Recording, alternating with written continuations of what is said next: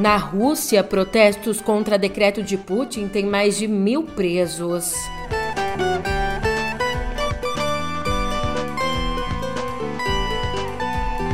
Enquanto isso, aqui no Brasil, Lula tenta aproximação com o agronegócio.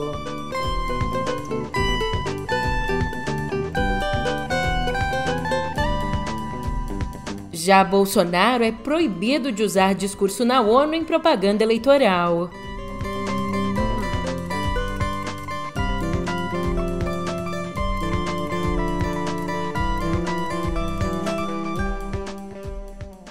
Mais uma vez aqui a gente tenta manter o otimismo, então um ótimo dia, uma ótima tarde, uma ótima noite para você.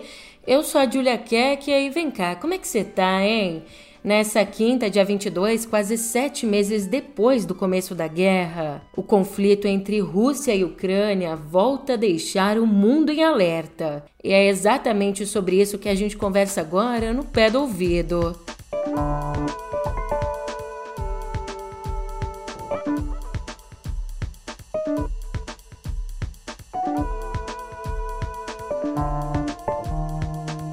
Pois é, um dia depois do presidente russo Vladimir Putin anunciar a convocação de 300 mil reservistas para reforçar as tropas na Ucrânia, um dia depois dessa convocação, ainda na Rússia, ao menos mil pessoas foram presas nessa quarta durante protestos contrários à escalada do conflito na Ucrânia. E esse posicionamento de Putin vem como uma reação à contraofensiva ucraniana que retomou territórios ocupados pelos russos no norte do país.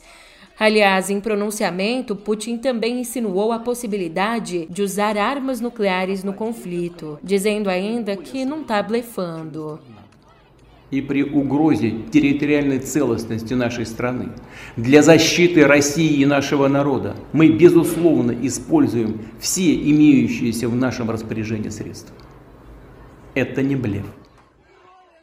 E com todos os olhares voltados para a guerra, discursando na Assembleia Geral da ONU, o presidente americano Joe Biden afirmou que a invasão russa busca eliminar a Ucrânia como nação e os ucranianos como um povo. Ali, ele também acusou Putin de fazer ameaças nucleares irresponsáveis e disse que a própria Carta das Nações Unidas está sob ataque pelas ações da Rússia. Quando ele fala que em carta, ele se refere à carta que marcou a criação da ONU.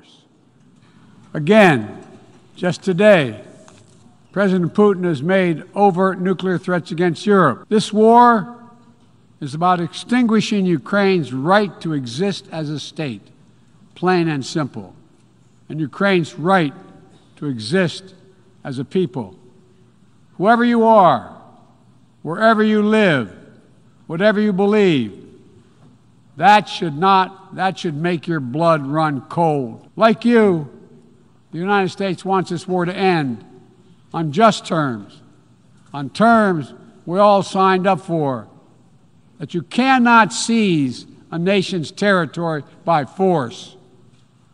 That the only country standing in the way of that is Russia. Não tá fácil não. O bicho tá pegando para dizer o mínimo, né? Enquanto isso, aqui no Brasil a temperatura também não baixa, só que não baixa no termômetro eleitoral. Numa tentativa de se aproximar do agronegócio, o ex-presidente Lula defendeu ontem a posse de armas, ainda que limitada por donos de fazendas. Candidato, com o agronegócio na vitrine da economia, sinônimo da economia, um terço do PIB brasileiro, a gente percebe uma, percebeu uma escalada da violência no campo. Tá? Por conta dessa, dessa vitrine.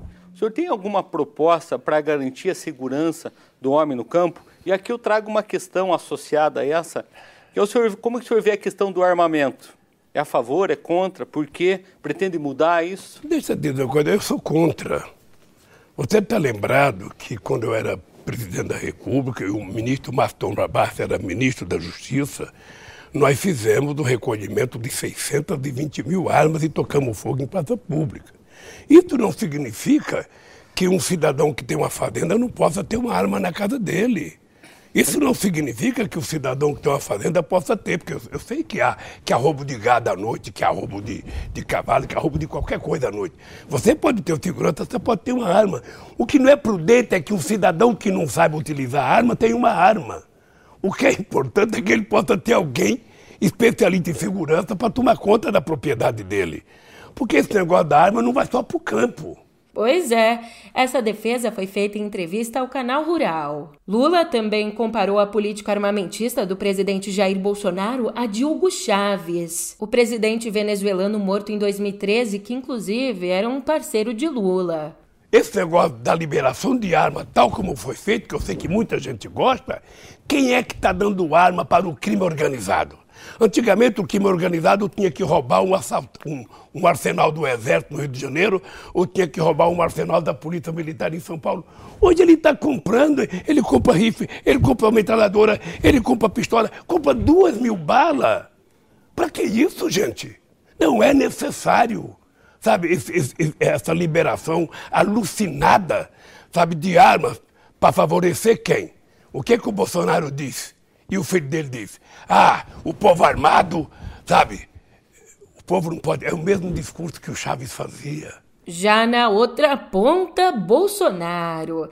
Depois do 7 de setembro e do velório da Rainha Elizabeth II, agora o Tribunal Superior Eleitoral também proibiu Bolsonaro de usar na propaganda eleitoral imagens do discurso dele na Assembleia Geral da ONU. É, ele tenta uma, tenta duas, tenta três, nenhuma tentativa tá dando certo. Mas é aquele ditado, né?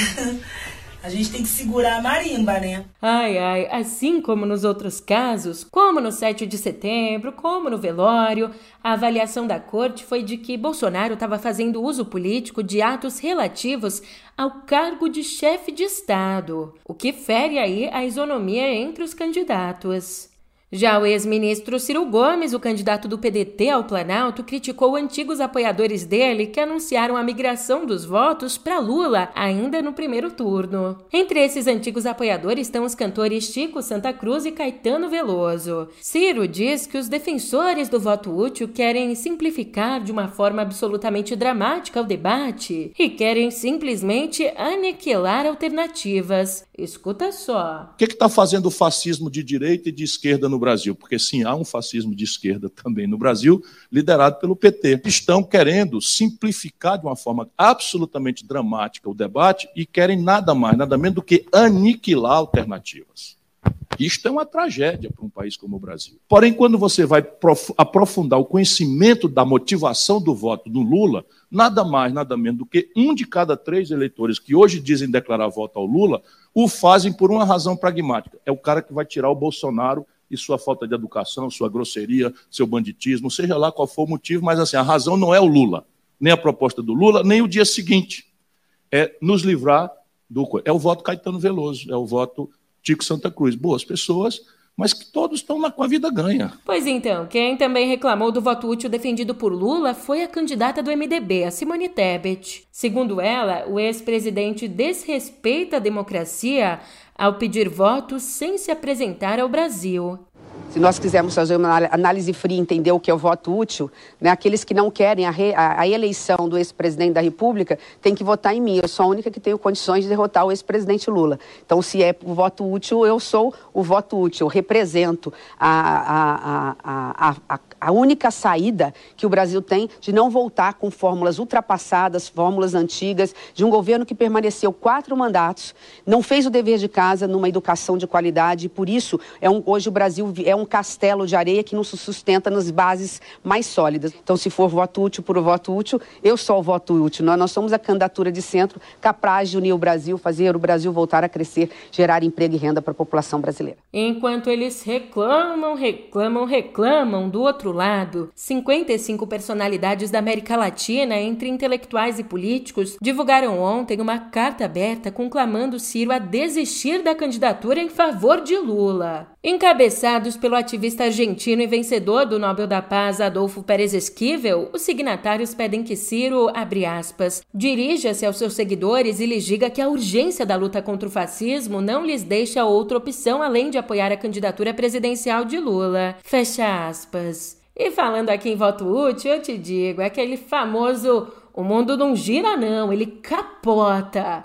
Quem aderiu ao voto útil foi o jurista Miguel Reale Júnior, um dos autores do pedido de impeachment de Dilma Rousseff lá em 2016. Agora ele se justificou dizendo que vai votar em Lula para evitar ataques à democracia, à dignidade da pessoa humana e ao meio ambiente, que com certeza sucederão com maior intensidade em um novo mandato de Bolsonaro. E aquele ditado, gente, nunca vamos falar que dessa água não beberei. E a gente tenta manter o bom humor, fazer aqui uma piadinha ou outra, mas a verdade é que, você sabe, o clima não tem ajudado em nada. Tá bem, bem, bem complicado. E conforme se aproximam as eleições, surgem novos relatos de violência política.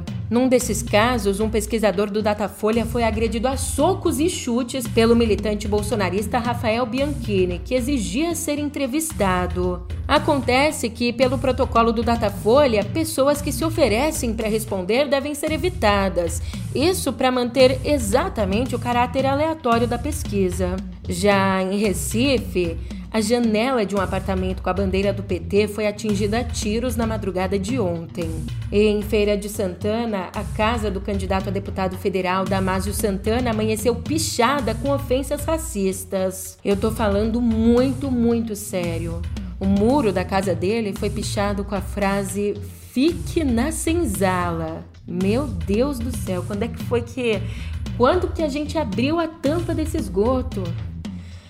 Ai, e como traz aqui a Malu Gaspar, abre aspas. O empresário bolsonarista Luiz Henrique Crestani, de Santa Catarina, usou o perfil dele no Instagram para publicar um vídeo em que aparece ao lado da esposa praticando tiro ao alvo. Só que o alvo, no caso, é uma imagem do ex-presidente Lula. No vídeo ele diz assim: Qual que é o ladrão? Estou na dúvida, vamos ver onde a arma pega. E ele diz isso aos risos antes de disparar uma série de tiros com uma espingarda semiautomática. Fecha aspas. Inaugurar hoje aqui, eu e a Patrícia, minha esposa, o alvo novo do Luke Clube do Tiro. Qual que é o ladrão? Eu tô na dúvida agora. Vamos ver onde que a arma pega. Bora, pontas da mira. Tem que ter o estômago forte, né? Ai, ai. A gente respira fundo aqui para continuar o nosso noticiário, porque eu tenho mais uma informação aqui em política. O Ministério Público Federal arquivou o inquérito civil contra o ex-ministro da Fazenda Guido Mantega. A investigação que apontava crime de responsabilidade referente às pedaladas fiscais. Esse caso, essa acusação, foi o argumento usado para o processo de impeachment de Dilma Rousseff lá em 2016. Mas é aquele ditado, de repente, a presidenta também possa estar certo que a gente não está vendo. Olha, o despacho de homologação foi publicado no dia 7 de fevereiro desse ano, mas só ontem a Dilma foi informada pelo advogado dela, o ex-ministro da Justiça, José Eduardo Cardoso. E, de acordo com o texto, foi decidido pelo arquivamento porque não era possível responsabilizar os agentes públicos, já que eles agiram de boa fé e segundo as práticas do Ministério do Planejamento. No Twitter, a Dilma foi lá e comemorou a conclusão do caso, escrevendo, aspas, Seis anos depois do meu impeachment por infundado crime de responsabilidade, o MPF arquivou o inquérito sobre pedaladas fiscais.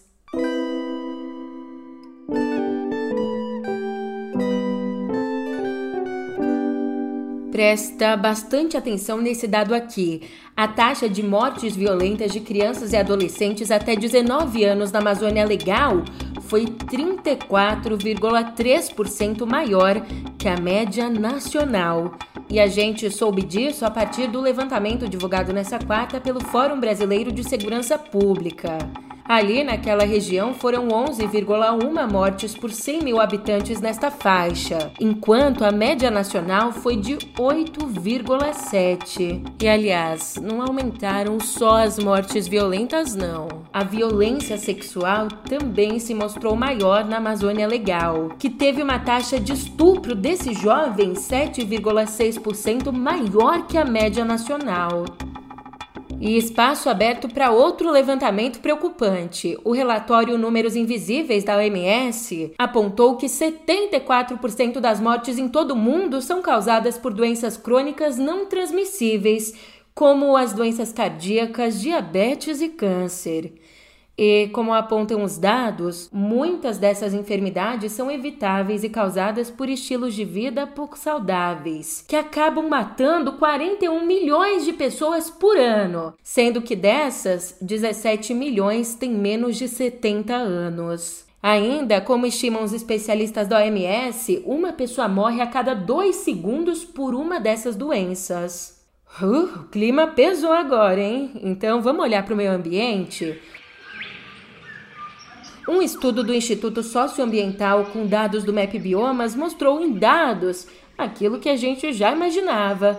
Mostrou que florestas ocupadas por comunidades indígenas são mais preservadas que aquelas sem a presença humana. Nos últimos 35 anos, as terras indígenas e espaços destinados às populações locais extrativistas tiveram uma cobertura da vegetação maior que unidades de conservação de proteção integral. E para você entender mais ou menos como é que está a situação, hoje em dia, atualmente, 30,5% das florestas brasileiras são áreas protegidas por povos originários e outras populações tradicionais.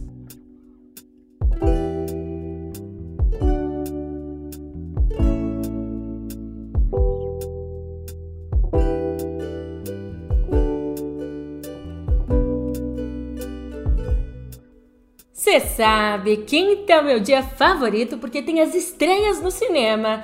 E a gente já começa a nossa conversa aqui com uma estreia daquelas.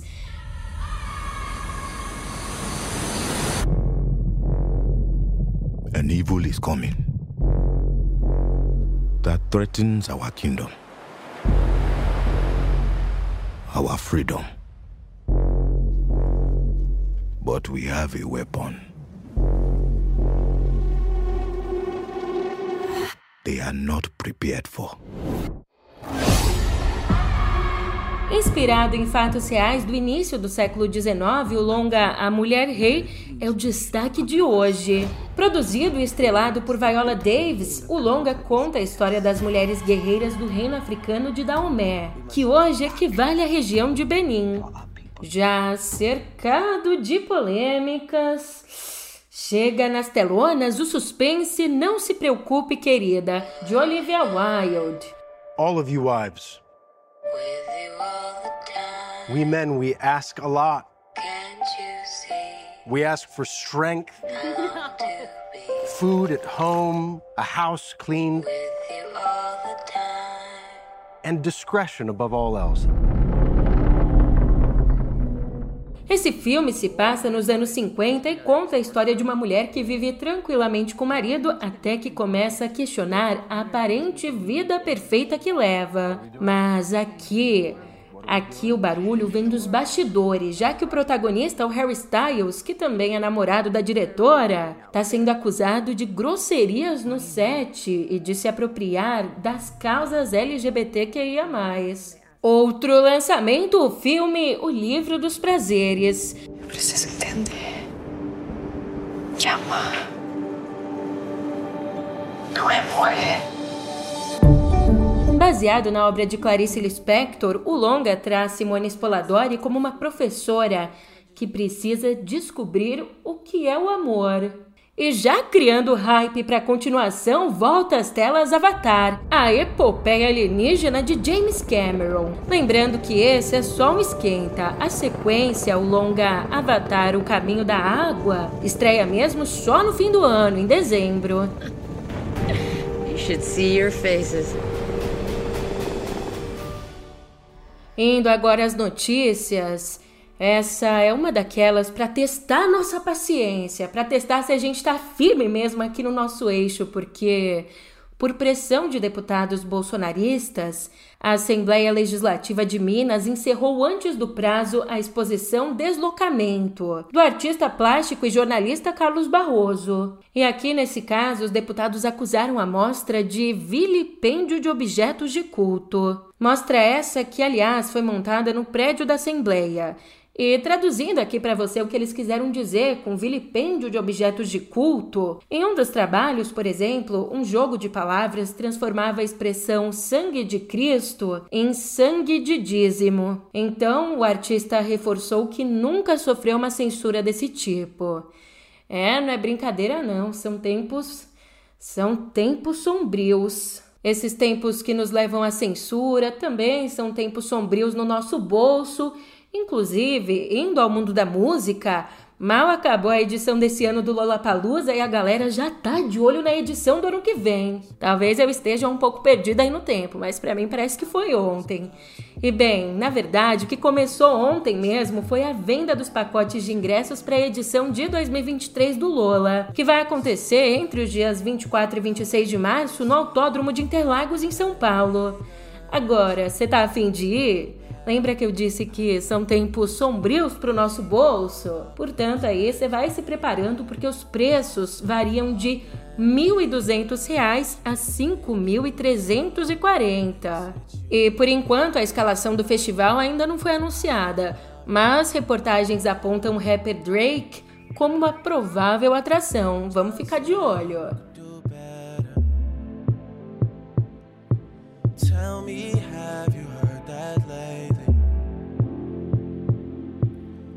just saying you could do better. And I'll start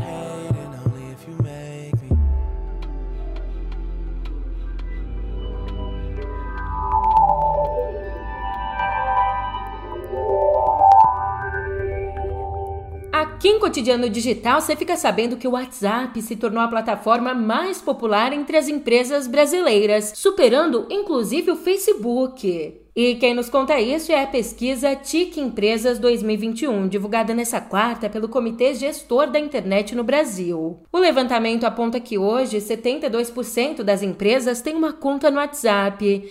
Agora, se a gente for comparar esse número com o período pré-pandemia, antes, lá em 2019, só 54% das empresas tinham um perfil no aplicativo de mensagens. É, a pandemia fez a gente mergulhar de cabeça na tecnologia. E olha só que interessante, é bastante interessante a gente observar como os movimentos geopolíticos impactam na produção tecnológica. Segundo analistas do JP Morgan, a Apple pode levar 25% da produção do iPhone para a Índia até 2025. E isso exatamente porque as crescentes tensões geopolíticas e lockdowns na China podem acabar obrigando a Apple a transferir parte da fabricação de celulares para o segundo maior mercado de smartphones do mundo, que é a Índia. A Índia que só perde aí para a China. E os analistas do Banco Norte-Americano não param por aí, não. Eles também estimam que cerca de 25% de todos os produtos da empresa, incluindo Mac, iPad, Apple Watch e AirPods, sejam fabricados fora da China até 2025 Hoje esse número é de 5%. E agora, olha só também que coisa maluca. A geopolítica impacta na produção de tecnologia e essa notícia aqui me impactou de tal maneira que eu até vou embora. É aquele ditado. Vamos fazer o quê? Brincadeira, eu tô indo nessa, mas você sabe, já já eu te encontro por aqui. Até mais.